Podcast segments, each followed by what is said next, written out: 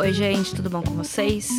Eu sou a Larissa e esse é o podcast Filme da Semana. Que essa semana temos sim um filme, é um grande tema que vai chegar no filme. Bom, vocês já viram o título, já sabem do que se trata. Eu realmente espero que esse episódio chegue num timing bom, porque eu tô trabalhando com certa antecedência nos episódios. Deveria ter saído semana passada, mas acabou não dando, né? Porque a vida tem dessas. Então, Vamos que vamos, né? Antes de começar o episódio, queria deixar um recado. Essa semana eu participei do podcast Bug Pop dos meus amigos. Ele tá disponível no Spotify, em vários agregadores, é só procurar lá Bug de inseto em inglês. E também nas redes sociais, eles estão lá no Instagram. Então é só procurar por eles e ficar esperto. Eu vou postar também no nosso Instagram, filme.da.semana o link. Então é só ir lá e clicar e ouvir. A gente tá falando sobre filmes nacionais.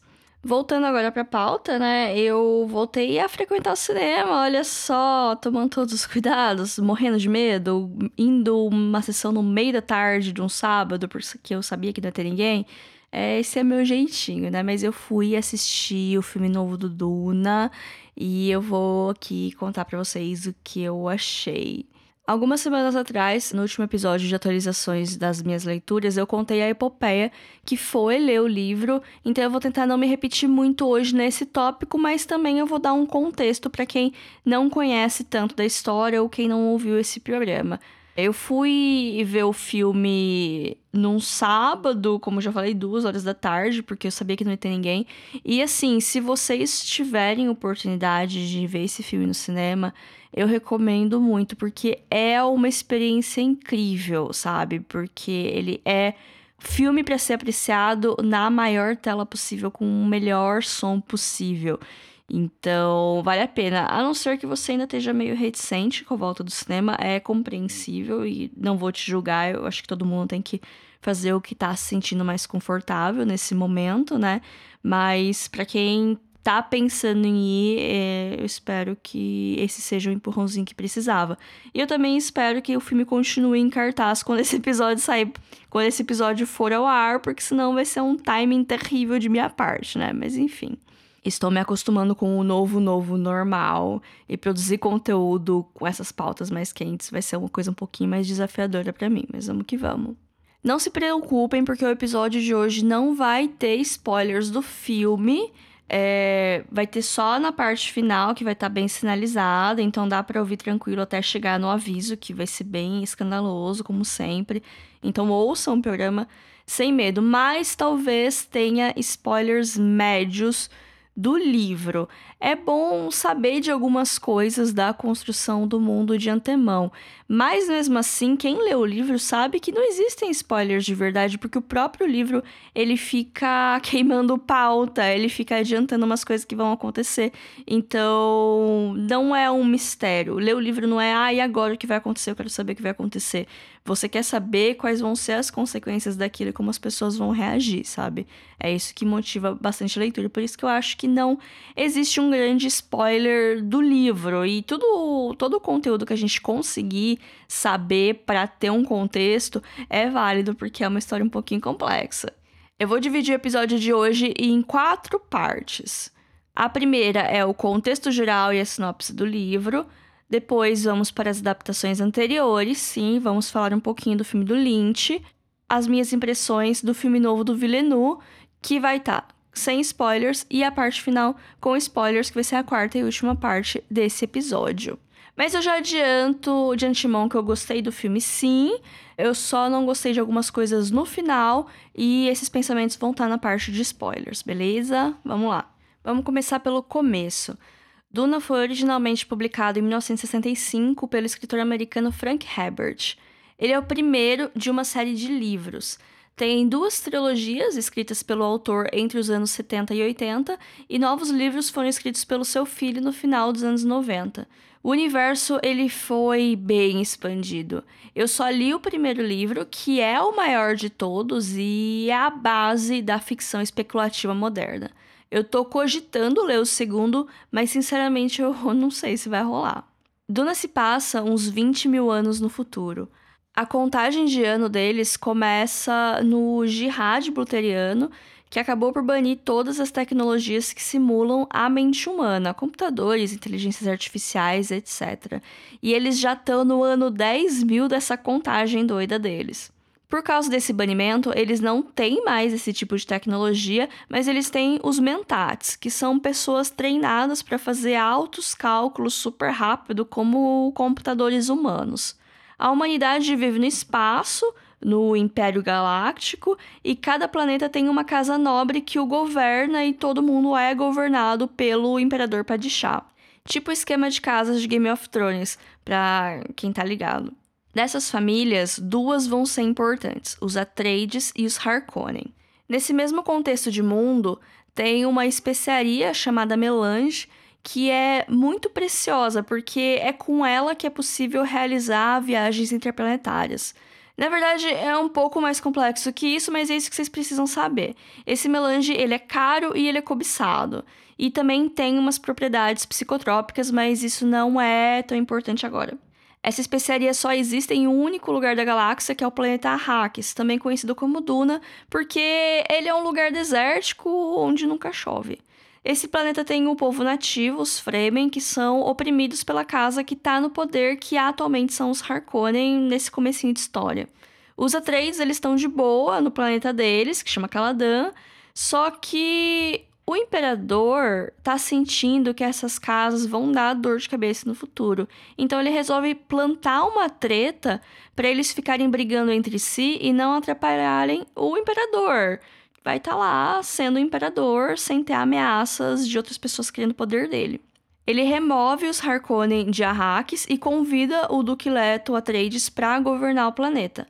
O Duque sabe que isso é uma cilada, ele sabe que isso não vai acabar bem, mas se ele recusar a oferta do imperador, tudo pode ficar ainda pior. Então ele vai para lá com a família, que é a sua companheira Jéssica. É toda complicada essa história, porque o pessoal chama ela de concubina, mas ela é tratada como uma esposa, que na real, eu explicar para vocês. Eles não casaram porque o casamento né, é um grande contrato social. Então, se ele fica solteiro, existe a possibilidade dele fazer alguma aliança política selada através do casamento, e talvez ele tenha esperanças de ser imperador através do casamento, então por isso que ele não casou com a Lady Jéssica. Mas é, eles têm uma relação de, de marido e mulher, né, por assim dizer, inclusive sentimental, isso é deixado claro em vários momentos. E eles têm um filhinho, que é o Paul, que ele tem 15 anos, que é o menino Chalamet no filme. O Paul é o grande protagonista da história, né? Mas ele passa metade do livro amadurecendo e a outra metade. É. Não vou dar spoiler. Tem um monte de profecia que indica que o Paul vai ser o grande salvador de Arrakis, mas até ele é cético em relação a isso. Porém, quando a água bate na bunda, ele pega essa narrativa e só vai, né? O Paul foi treinado desde cedo para ser um soldado exemplar, um líder nato, um computador humano e ainda recebeu por baixo dos panos um treinamento especial da sua mãe, que é uma Bene Gesserit. As Bene Gesserit são uma ordem independente com um grande poder político e místico e é formada apenas por mulheres.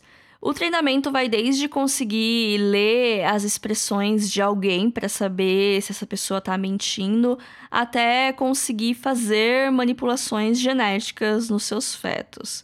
Tem toda uma parte que a Jéssica é como se fosse uma párea das Bene Gesserits, porque era para ela ter tido uma filha mulher, porque tinha toda uma profecia lá que ela precisava cumprir. Na verdade, não era uma profecia, era um grande planejamento genético das Bene Gesserit, que ela precisava ter uma filha para casar com outro filho de uma outra família que também estava sendo manipulado por gerações para eles terem um filho e esse filho ser o cara profetizado, todo grandão lá, mas aí ela tá apaixonada pelo Duque, queria dar um herdeiro para ele, então ela escolheu ter um filho homem. Aí as Bene Gesserit não curtiram muito isso, porque meio que isso torna o Paul esse cara dessa profecia, ao mesmo tempo que ele também é o cara das profecias dos Fremen. Ai, gente, é, é muita profecia, sabe? É muita coisa para acompanhar. E também tem o fato que ela não podia estar tá ensinando pro Paul as coisas que ela ensina e a galera também não vê isso com bons olhos. Então, assim, ela já desobedeceu na frente, desobedece agora, ela, ela é dona do destino dela. Eu amo a Lady Jéssica. Ela é a minha personagem favorita e eu fiquei muito surpresa com a força e a importância dela nos livros, porque é uma ficção científica escrita quase 60 anos atrás e ela não é mega super construída, mas ela tem uma construção interessante e ela tem uma importância muito grande na história.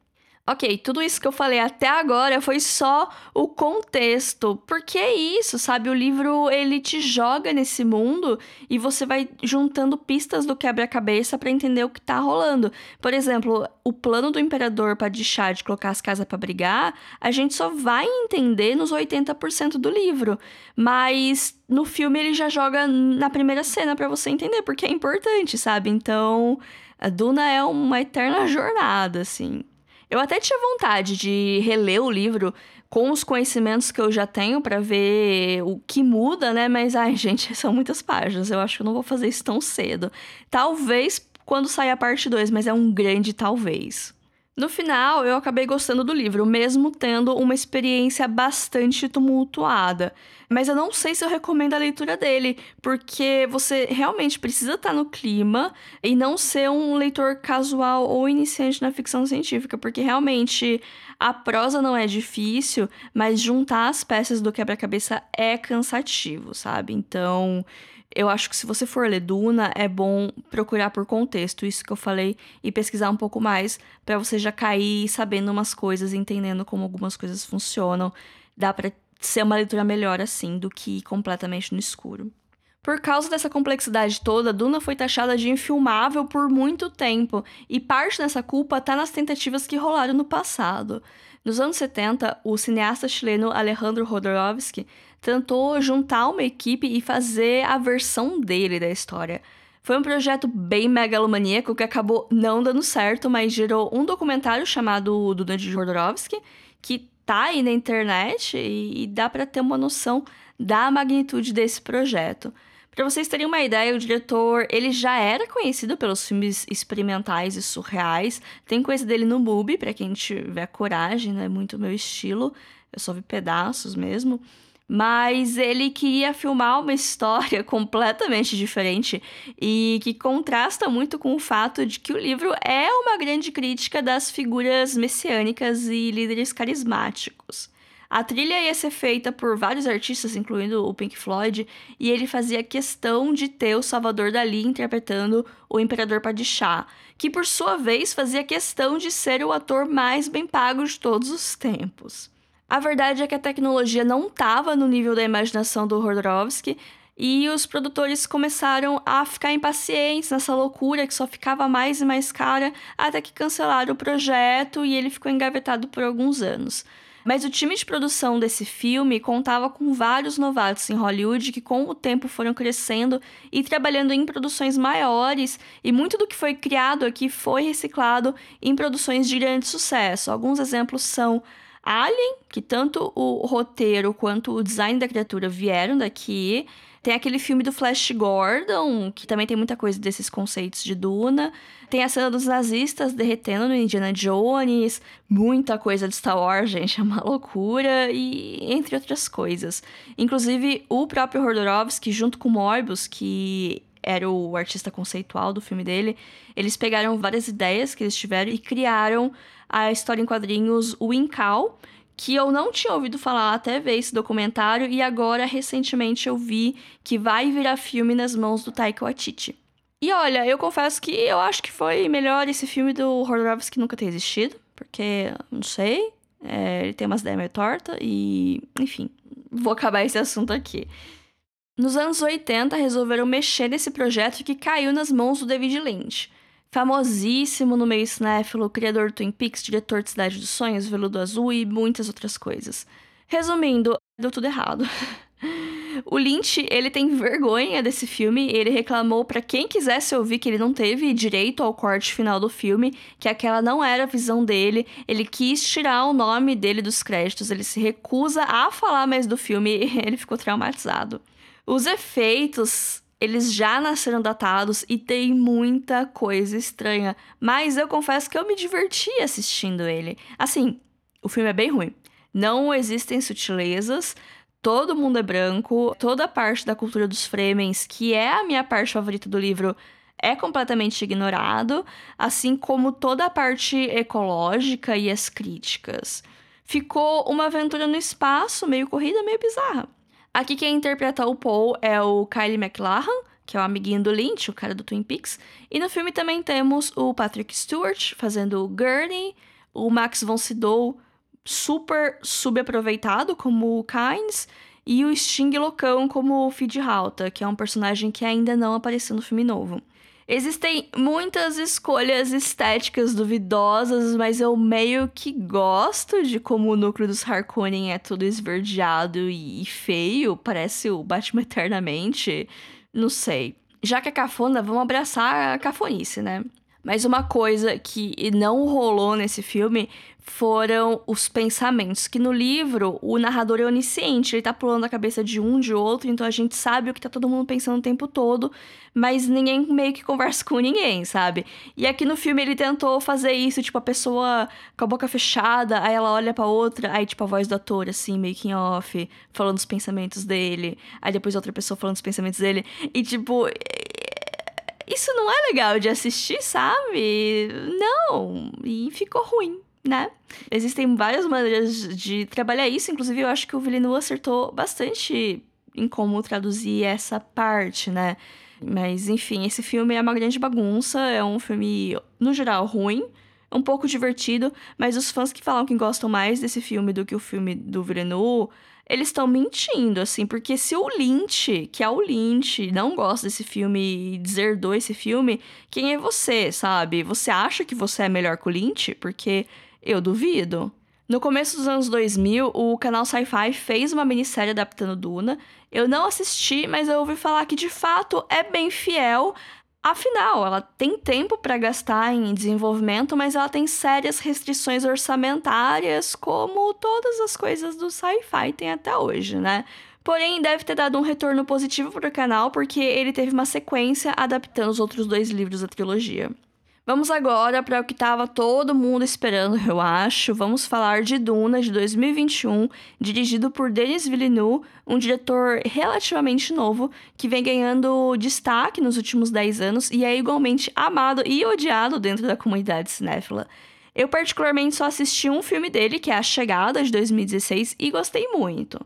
Filmar a Duna era o sonho do Villeneuve e ele sempre foi muito fã dos livros. E ele conseguiu roubar, entre aspas, o Hans Zimmer para trazer para esse projeto, já que ele também é muito fã da obra. Para quem não tá ligado, o Hans Zimmer é um compositor responsável pela trilha sonora de Duna, né? Mas ele também é conhecido por sempre trabalhar com Nolan. Ele recusou fazer a trilha do Tenet pra vir pra Duna. Mas enfim, né? O que, que eu achei do filme? Eu gostei bastante. Ver no cinema realmente valeu a pena. Eu achei bem fiel ao livro, tirando umas coisas que eu vou falar na parte de spoiler.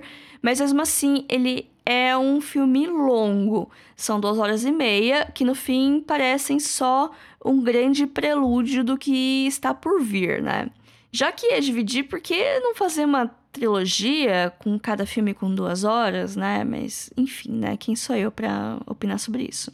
Se você não viu o filme ainda, vai com a cabeça aberta que ele talvez não tenha um final, né?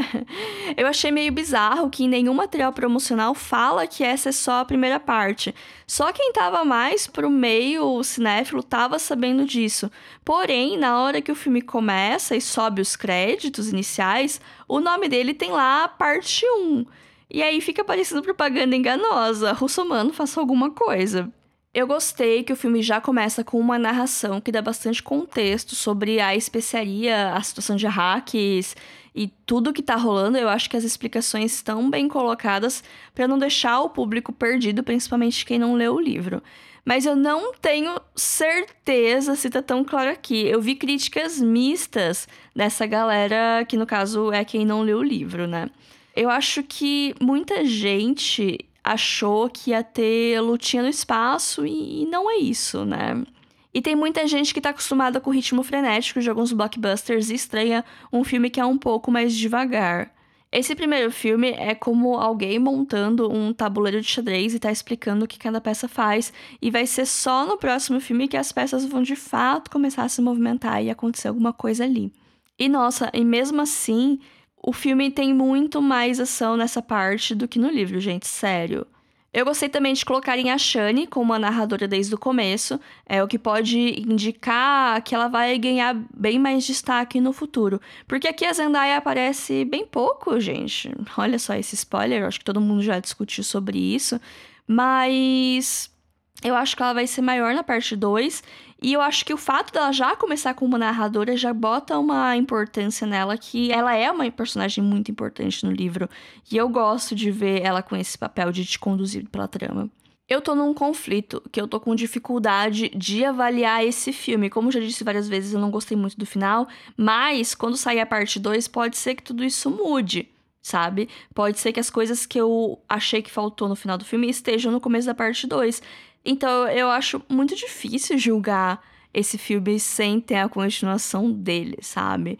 Porém, cada vez que eu penso nele, eu gosto mais. Eu saí do cinema meio assim, porque eu tava ainda meio irritada como ele acabou. Mas quanto mais eu penso nele, quanto mais eu leio coisas sobre ele, mais ele tá crescendo para mim. Então, tem tudo pra a parte 2 ser um arraso quarteirão. Ok, vamos falar aqui do que eu gostei, porque eu acho que eu reclamei demais. A trilha sonora é muito boa, ela é meio alienígena, do jeito que o filme pede, e dá para sentir que os planetas diferentes, eles têm temas diferentes, assim como facções diferentes têm temas diferentes também. Existe todo um cuidado com a ambientação, que é o sinal de uma boa produção. Eu adorei o jeito que a voz funciona. Não a voz dos personagens, mas aquele poderzinho das Bene Gesserit, que elas chamam de voz, né? Que é basicamente um controle mental temporário, bem breve mesmo, mas muito útil. No livro, isso é muito abstrato, mas no filme fizeram de um jeito bem interessante, que é uma parte que o som tá muito alto, a sala treme. É muito bom ver no cinema, gente. E também nas sutilezas dá para reparar como Paul, usando esse poder, é estranho, porque ele ainda não tá 100% pronto, ele ainda tá verde, ele ainda tá no treino dele. Gosto também de como tudo é muito solene, de como tá todo mundo indo para hacks com cara de velório, porque é a vibe, a galera sabe que tá indo para uma armadilha.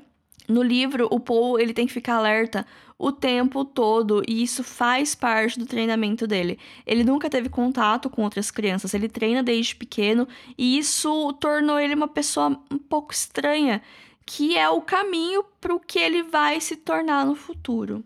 Eu gostei também de terem mudado o gênero da Kynes, que é a planetóloga imperial que guia eles em Arrakis, mostra para eles como que usa o traje estilador e tal. No livro, o Lich Kynes é um homem ruivo, aqui ela é uma mulher negra, com o mesmo nome, o mesmo papel e a mesma importância dentro dessa sociedade. E mesmo assim eu ainda queria ver mais sobre ela, porque o personagem da Kynes é a responsável pela introdução dos conceitos de ecologia em Duna, que é uma parte fascinante, porém pouco explorada no filme. Foi uma escolha, já que o tempo é limitado, né? Mas enfim, eu acho que eu gostei mais do destino dela no livro do que no filme, apesar da cena ser legal. A cena é muito boa, mas enfim.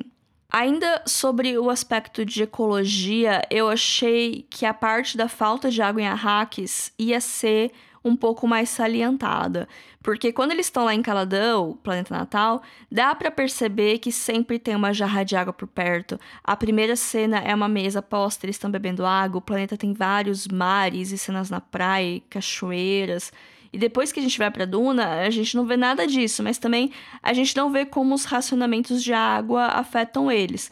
Tem só aquela cena lá das palmeiras e também a do ratinho. Bom, talvez eu esteja sendo chata, mas é que isso é uma coisa que martela o tempo todo no livro. Eu sinto sede toda vez que eu tava lendo o livro, então eu achei que ia estar tá um pouco mais marcado no filme também. Até porque toda a cultura Fremen se baseia na falta d'água e de como eles precisam se virar nisso. E aí a gente vai pro final do filme, né, que tem uma cena que é um pré-ápice, algo bem grandioso que acontece à noite e a cena é muito escura, quase não dava para ver nada. Eu até fiquei preocupada porque o shot anterior era mais panorâmico e tava normal, e depois que deu um close, escureceu e ficou assim até o final da cena, que deve ter uns 3, 4 minutos. É, mas conversando com pessoas por aí, eu descobri que essa cena ficou lindíssima no IMAX. E isso me deixou um pouco irritada, porque você vai calibrar os efeitos para a sala mais cara e deixar o filme mais ou menos para as outras salas, sabe? Tipo, a gente tá na reta final da pandemia, eu espero, e a gente não sabe quais hábitos vão voltar iguais eram antes da pandemia. E o cinema é um deles. Porque fora do mundinho cinéfilo, quantas pessoas vão com frequência ao cinema? A gente está vivendo uma crise não só no Brasil, e, e, quando você quer forçar as pessoas a verem o seu filme na sala mais cara, você está excluindo todo mundo que não pode. Seja por causa de dinheiro ou porque não tem essa sala na cidade delas. Não tem sala IMAX aqui em Bauru, por exemplo. Tem macro, XD, papapá, mas eu acho que isso não é IMAX. E mesmo assim, é caríssimo, eu não tenho dinheiro para ir nesse lugar. Eu gosto muito da experiência de ir ao cinema e eu tenho noção do quão privilegiada eu sou para conseguir bancar esse programa uma vez por mês, que é geralmente a frequência que eu costumava ir antes da pandemia, né? Vamos ver agora, porque tá tudo uma zona, como que vai ser.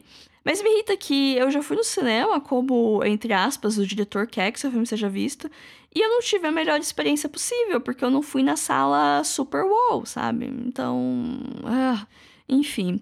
Gente, se vocês assistirem esse filme em casa, assistam com fone. Porque é outra coisa também que eu reparo. Porque, assim, o importante é assistir filme.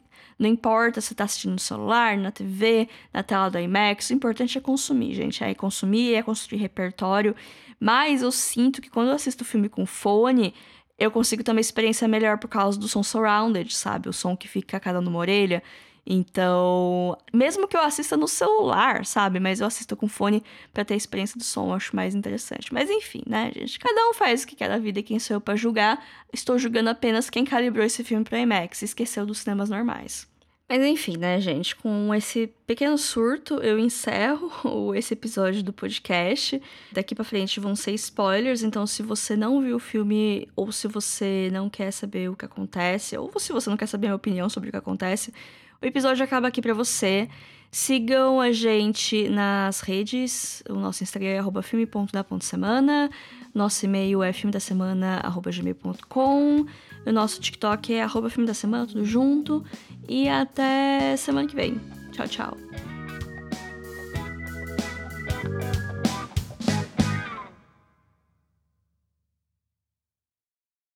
Aviso: essa sessão contém spoilers. Aviso: essa sessão contém spoilers. Você foi avisado. Ok, aqui estamos nós. Eu juro que tá acabando. Para quem não viu o filme, mas tá aqui de qualquer jeito, o filme termina quando o Paul e a sua mãe, em fuga pelo deserto, encontram os Fremens e um deles desafia o Paul para um duelo. É o primeiro contato do Paul com os Fremen e ele acaba matando o rapaz. Daí é como se ele fosse aceito pelo povo e eles seguem caminho para a cidade deles, encerrando o filme e caminhando com um ar de vem aí. Por que eu não gostei disso? Porque no livro, é, sim, eu vou ser essa pessoa. O importante nessa cena não é o duelo, mas o que acontece depois.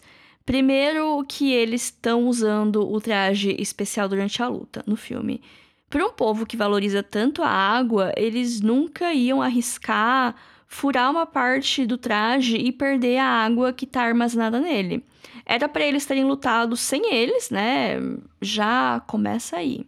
Daí que o Paul mata o rapaz, mas não é isso que faz ele ganhar a confiança dos Fremen porque eles fazem todo um, um, ritual fúnebre que a gente vai saber mais da cultura deles.